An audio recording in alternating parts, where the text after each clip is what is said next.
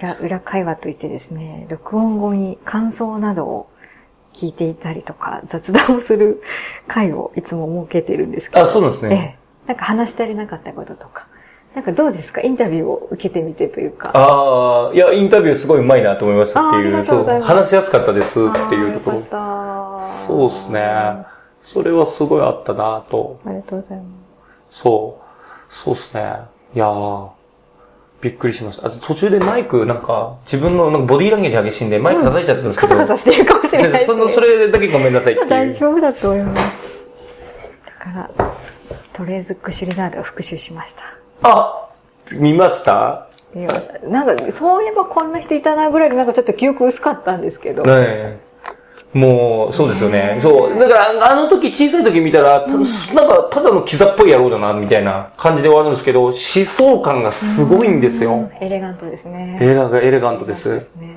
そう。あとやっぱり、なんか僕の尊敬する人3人のうち2人がアニメのキャラクターなんで、あれそのトレーズ。ガンダムウィングのトレーズ・クシュリナーダさんと、はいあと、えっと、ルローニケンシンの獅子王誠っていうのがいるんですよ。はい。そう、この2人がすごい。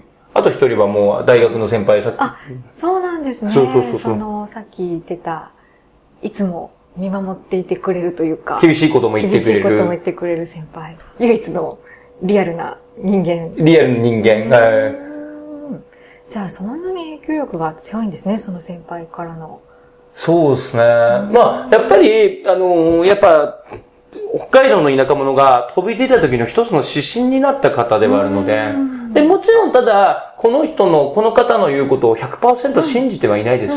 あの、価値観が違うし、考え方も違うので、そう。なんですけども、やっぱりスタンスとか学ぶべきもの多いし、何より自分を、あの、大切にしてくれるっていうのをすごい感じるので、うん。へそうですね。それにはすごい、感謝、感謝が強すぎて尊敬になったって感じですね。うーいいん。ですね。獅子王誠。のことは、なんで好きなんですか？ああ、そうですね。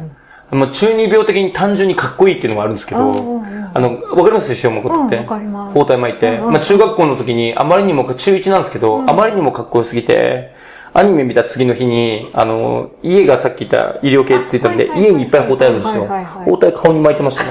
で、学校行こうとして、包帯巻いて学校行こうと、行ってきまーすって言った瞬間、母親がチラッと見た瞬間に、待て待て待て待て待てって言ってお前何してるの？って、あ、ちょっとか包帯巻いて学校行こうかなと思って、いや、やめて、絶対やめてっていう。中二病ですね。そう、あれ言ってたら、僕いじめられてましたね。かもしれないですね。はい。お母さんに感謝しなきゃですね。ね止めてもらえて。そう。なんかやっぱりあの人自身の、あの、やっぱり、あの、結局言ってること極論なんですね。弱肉強食みたいな話が結構多くて、そうそう、強いものは生き、ついしあの弱いものは死ぬっていう。で、この心理っていうのは僕はあると思ってます。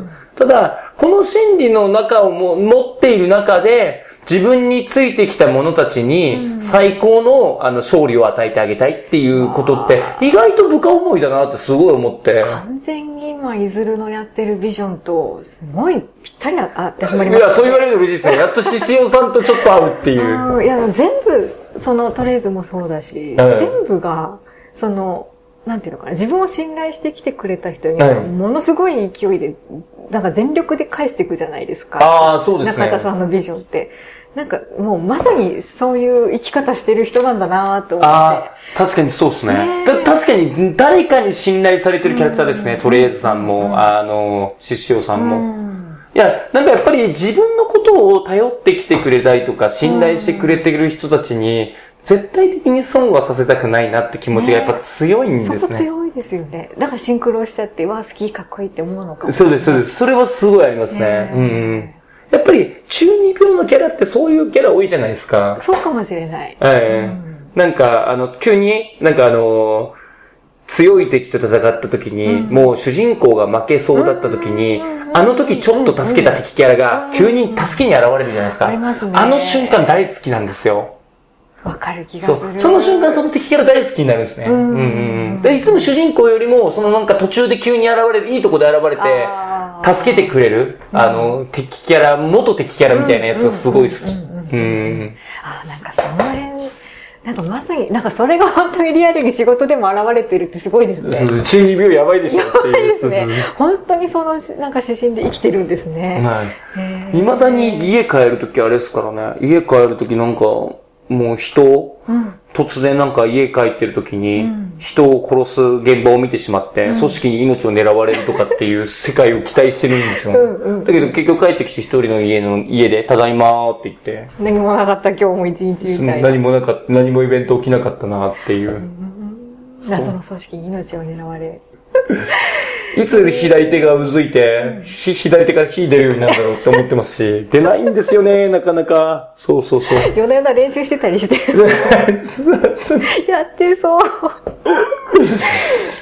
そうそう、本当まずいっすよね。こんな大人いていいのかっていう。完全に本当にその仕事のスタンスが本当にそれで生きてるのもすごい。うん、それが逆にすごい。そうですね。だからこそ力がないとダメだと思ってるんで、力がないと来た人たちに満足とか助けてあげることってできないし、そう。あの、そう。なんか、僕、ボランティアとかって結構考え的には嫌いじゃないんですけど、うんうん、あの、ボランティアでも力のないボランティアって、あの、ね、やっぱり意味がないっていうのも感じちゃう時があったりして、まあそんなことは全然ないんですよ。やることに意義があったりとかってするんですけど、やっぱり力を持ってることによって救えるものっていうのがあるので、で自分のところに来た人たちは、極力救いたいですね。うん、ただこれあれです。僕、あの、世界平和とかそういうタイプじゃないんですね。うん、なんで、あの、自分を頼ってくれる、自分を信じてくれるとかって言った人たちはすごい守りたいです。うん、でもその他の人たち、人間みんな幸せになればいいよね、みたいなタイプではないです。はい。むしろ人間って醜い生き物だよねっていう、あの、どっちかっていうと悲しい、悲観的な考えなんで。うんで強くなりたいとか、その辺にモチベーションがあるんですね。知識が欲しいとか、実力が欲しいとか。そうですね。はい。面白い。本当はその知識とか経験とかがなくても、なんか、つ、ノーって言えるようなやついるじゃないですか。うん。うん、そういう人間には憧れるんですよ。うん、でも自分はやっぱり、もともと自分自身が、そんなことを急にできる人間じゃなくて、もともとドッジボールを女の子の後ろに隠れてた人間なんで、うん、弱い人間なんで、で、弱い人間がそうなろうと思った時には、やっぱその武装が必要なんだなっていう。う武装なんですね。うん。じゃあ、徹底的に中田さん自身のこう自己分析した結果、自分は中二病だと分かって、憧れてる その理想像がここだと。えー、さっき言った3人のような像を、こうなるために埋めていくには何やってこうみたいなので、だんだん今の道が見えてきたって感じですか？その人材とかが一番得意分野かも好きかも、強くなっていけるっていう感じの流れなんですかね。まさにそうですね。なんか自己分析して中二病に認識したってちょっと恥ずかしいですね、なんか。そうですか？はい。でもその、分かるってすごい大事にしてましたよね。そうです、そうです。そうだと分かること。いや、今逆にそう大切にしてたんですけど、うん、なんか、あの、別の人に中二病認識してって言われると、うん、なんか悲しいなと思って。俺そうか、みたいな。そう。いや、なんかこれ、副業の方も多分聞くことになるんですけど、うん、副業していただいてる方たちも聞くことになるんですけど、あいつ中二病なんだって思われて言ってないですか？言ってる人と言ってない人いますね。言っているんですね。中二病。それ多分あの、何人か、あの、えー、前職の人とかも聞いてくれるかもしれないんで、うん、聞いたらこれ聞かれるの恥ずかしいっすね。逆も全面に出しちゃっていいんじゃないですか、まあそうですね。逆に言うともう覚悟できてます。その出せるっていうのは。でも本当にその、美しいまでにもこう、合ってますよ。憧れてる3人の。スタンスと、中田さんの仕事のスタンスが、ああ、そうですよね。ぴったり合ってるなと思って、その通り生きてるので、全然恥ずかしいとかないって私は思いますけどね。ああ、そうですか。ありがとうございます。なんか優しいですね。意外と笑顔で毒を吐くって聞いてたんですけど、うん。ね。吐く時もあるからね。その副業の方とかってどうやって選ぶんですか？その、どんな方に一緒に仕事してもらいたいとか。ああ、えっと、まあ、一つは、あのー、まずビジネス経験としてしっかりできてて、自分のキャリア築けてる人。うんうん、なんか、あのー、キャリア相談の人生紹介会社行って、1年目のなんかとことか、2年目の子が相談に現れるのおかしいと思ってるので、ある程度やっぱ副業でするっていうので一番大事だと思ってたのは、その、ある程度相談乗る人たちが優秀な人たちじゃないといけないっていうところっていうのがあったので、それで副業のモデルっていうのも実は取ってるんですよ。副業ならば、自分でこういう小さい会社が、それを新しく人を入れてってやると、やっぱりそういう方たち取れない。なかなか取るの大変なんです。一人二人はビジョンで取れても、それから何十人も取れるっていうところには課題が出てくるので、じゃなくて副業で集めて、副業の人たちで集めた方がそういう人たち集まるだろうなと思いました。で、あとは倫理観はすごく大事にしてます。はい。人材紹介、もちろん人材紹介業をやってる人たち、むしろ多いです。うん、あの、本職で、うんうん。でも、それが、それでできない、あの、アドバイスをしたいって思うような方たちを取ってます。うん、うんビジネス的にしっかりしていて、うん、その中で、あの、倫理観が高いっていったところ。うん、で、三つ目は僕と合うか合わないかですね。ありますよね。どんな会社でもそうですよね。社長さんと合うかみたいな。はい。うんそうですね。だから僕結構さっき言った金の金欲がないので、金金してる子あんま取らない。一緒にやろうなんて言わないですね。で結局副業だからお金稼げるんですよ。実際にもう何人かす結構稼いでる方たち結構いらっしゃるんで、稼いでる、稼げるんですけど、結構あの、なんなら本業超えるぐらいまでなっちゃうんだと思うんですけど、なっちゃうんですけど、そこで金のためにっていう形になると、倫理観とか崩れるし、なんか話聞いてて、お金お金してるとつまんないんですよね、聞いてて。うん。つまんないそう、そのお金で何を実現したいのっていうのが明確にある人ってお金お金言わないんですよ。あの、そうなんですね。そうなんですよ。あの、これをしたい、そのためにお金が必要だっていうことを言うんだろうなんですけど、お金が必要だっていうことを最初にぶち上げてる人って、どっちかっていうと、その先のビジョンとかっていうのがないんですよ。そこが執着、お金を手にするってことが、うん、あの、目的化して、じゃあそこから下の階層のいい車買って、いい女抱いてとか、うんうんいい時計してみたいな話とかが多くて、あとマンションが、あの、すげえ立派なマンションに住みたいとか、そうそう、そういうのとか、その話あんま興味ないんですよね。僕別に、あの、車にも興味ないし、そう、時計もちょっと興味あるぐらいで、別になんか、お金あったとしても別に高い時計いらないなって思うタイプだし、その辺のビジョンと合う人と仕事していきた。い。合う人ですね。あとまあ、さあの、本音自分の過去とかを、なんかあの、語れる人がいいですね。うん、それはあの、自己開示ってところで。自己開示。そうですね？自己分析できてないと、うん、あの、自己開示ってできないと思うんですね。本当の意味で。そう。うんあれですね。あの、できるんですけど、できるんですけど、あの、本当整合性がなかったりする自己開示になっちゃうんですよ。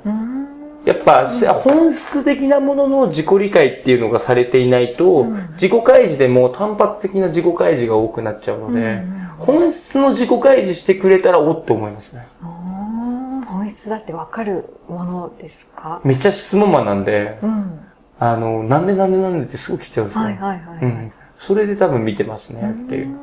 じゃあそのなんでに詰まるようになってきたら、まだちょっとそこから先が浅いんじゃないかとか、はいはい、掘り下げ甘いのかなって思う、ね、そうですね。はい。甘いのかなって思いますね。そう。それは結構、だって自己分析してそこをやろうって言ってる組織なのに、うん、それができてないんだな。そもそもやる側？はい。こちらがそれができてないとそうです、そうです。思うってことですね。そうです。なんで結構副業者の人たちって実は多いのは、過去僕が支援して転職した方とかが多いです、実は。要は、このビジョンに共感してくれて、やってくれてる人たちも結構います。で、その人たちって自己分析の工程が入ってるので、そう。それで自己分析できてるっていう状態は、結構そう、かなり、まあ副業してくれてない人でも結構うちの会社って協力的に皆さん助かってるんですけど、うん、やってくれてて、ホームページとか見ていただければわかるんですけど、あんまり、あの、写真載せできるんですよ。他のエージェントとこ違って。クライアントさんが、ね、いずるさん使ってこうでしたみたいなのがみんな写真付きで。写真付きで。そうなんですよ。あれできるのって、他の人材会社ってやっぱり、その後の関係とか規約になったりとか、別になんかその場の限りの関係性のところもあったりして、なかなかできないんですけど、うちは逆に積極的に、最近もいつ俺を乗せてくれるんですかみたいな感じとか。もう成功体験として自分を知ってほしいみたいな感じなんですね。そういうのもありますね。私本当に皆さんに助けていただいてる。皆さんがいないと僕は生きられない人間なんで。うんうん。それはあるかもしれないですね。うんうん。さっき言ってた、あの、やりたいことってすぐ見つからないもんだよねって言ってたのが、うん、すごい面白いっていうか、もうその通りだなみたいな、うん。あ、ブログで読んだんだったかな。やりたいことはすぐ見つかるもんじゃない。そうそう簡単に見つからないよねっていう話をして。何で話したかな？何でしたっけね？なんで。タイムチケットさんのイベントとかでも話したんですよ。はい。あの、この前なんか未来の仕事教室っていうイベントで、あの、話させていただいたんですけど、いや、見つからないですよ。なかなか本当にやりたいことなんで。だって僕だって結局人材のこの仕事を今仕事にしてますけど、これがまず本当にやりたいことかもわからないですし、そう。で、これだって、これが本当にやりたいことだとしても、結局、新卒から卒業して、ずっと10年ぐらい趣味でやってたものが、見つ、やりたいことなんじゃないかってなって、それまで思ってなかったんですよ。そう。そこって、やりたいことって、そんな簡単に見つからないですよ。うん、うん。絶対に。そう。だから新卒の就活で、やりたいことで選んでる人たち見ると、なんでって思いますねっていう。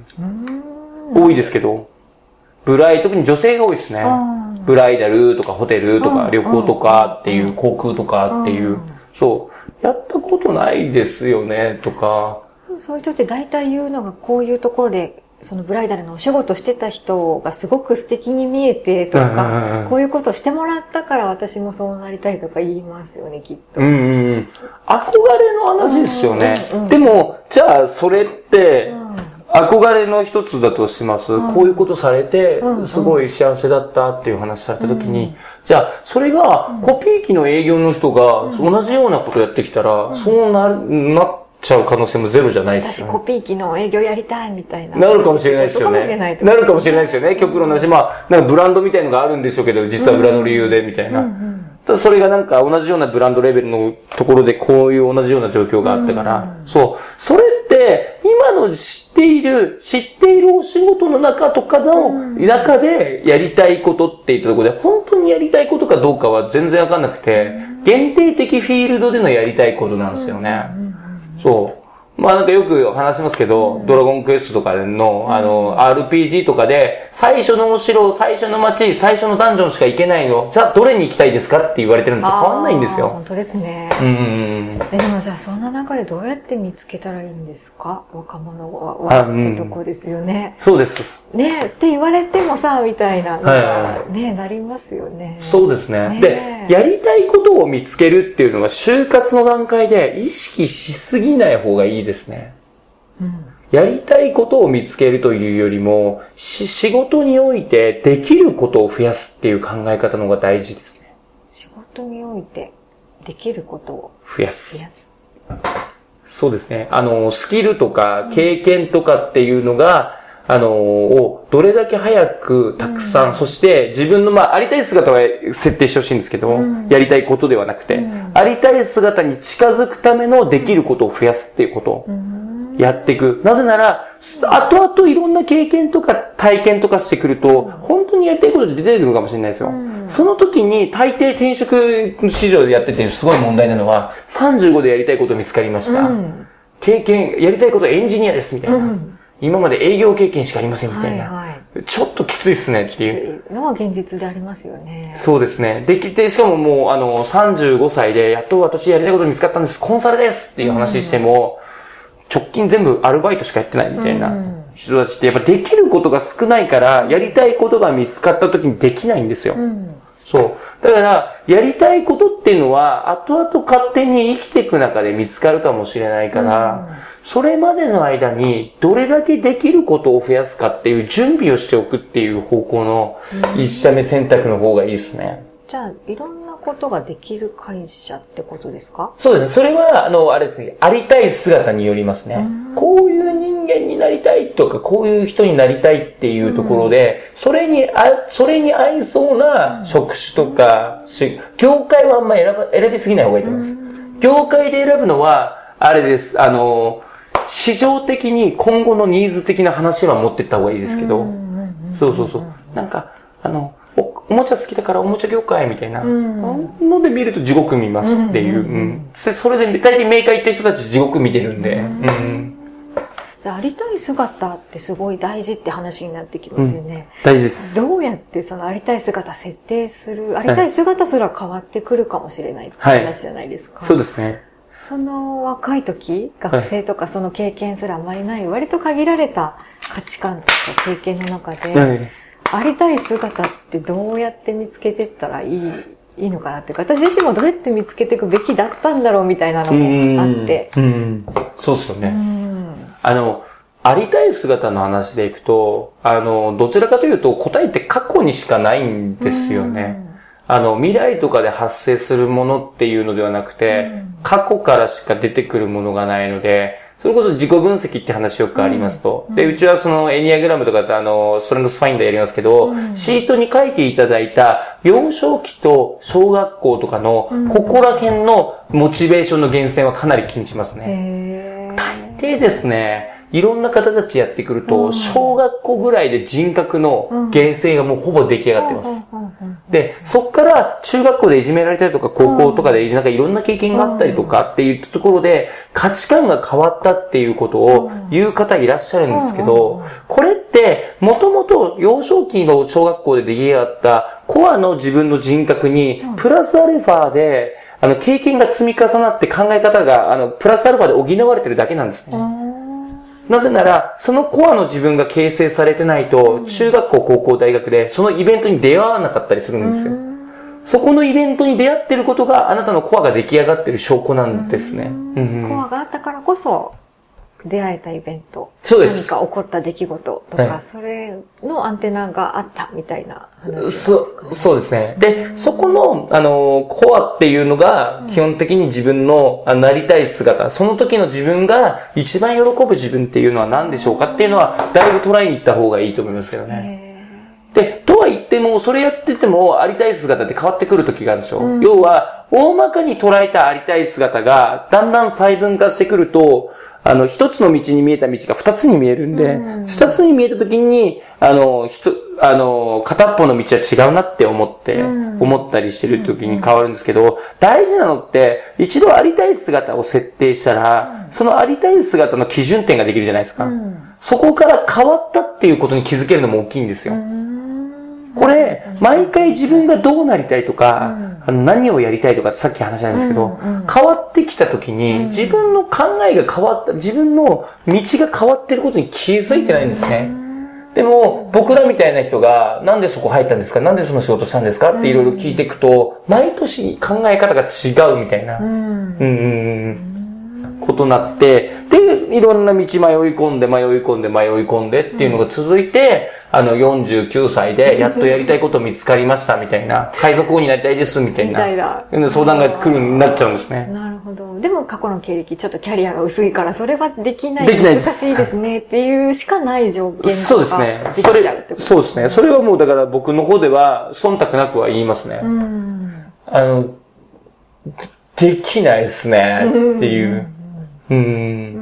うん、それは残念ですよね。でき、やりたいことを応援してあげたいのはほ、ね、ありますけど。ありますね。実際無理なもんは無理というか、積み重ねてこれなかったんだから、しょうがないって感じですよね。そうですね。もう、あの、キャリアについてカカードゲームでよく例えるんですけど、あの、35歳ぐらいまで一つの区切りにしてて、35歳まではカードショップにあの、お店に行って、おもちゃ屋とかのカードショップ行って、カードを集めるタイミングなんですよ。ブースターパック買って、カード、いろんなカードを集めて、いや、あの、要はカードの種類とか、あの、増やす時期なんですね。うん、でも逆に言うと35歳以上になってから、あんまり、あの、店が閉じてしまって、買えなくなって、今あるカードの中でどうやって戦うかって世界なんですよ。うん、うんな時に、もう20代35までの間に何も経験とか知識とか積んでこなかった、手札見たら何もねえみたいな。れありますね。その手札増やすって意味で大学進学をなんか入れとくとか、なんかそういうのもあるんでしょうね。そうですね。だからなんか今はや、今流行りのオンラインサロンとか、副業、まああのタイムチケットがよく提唱してる副業とか、あとパラ、あの、パラレルワーカーみたいな、こういった考えって、そのカードの、新しいカードを手に入れに行く一つの手段としてはすごくいいものだと思うので、すごい推奨したいですね。今のところで手に入らないんであればっていう。うんうん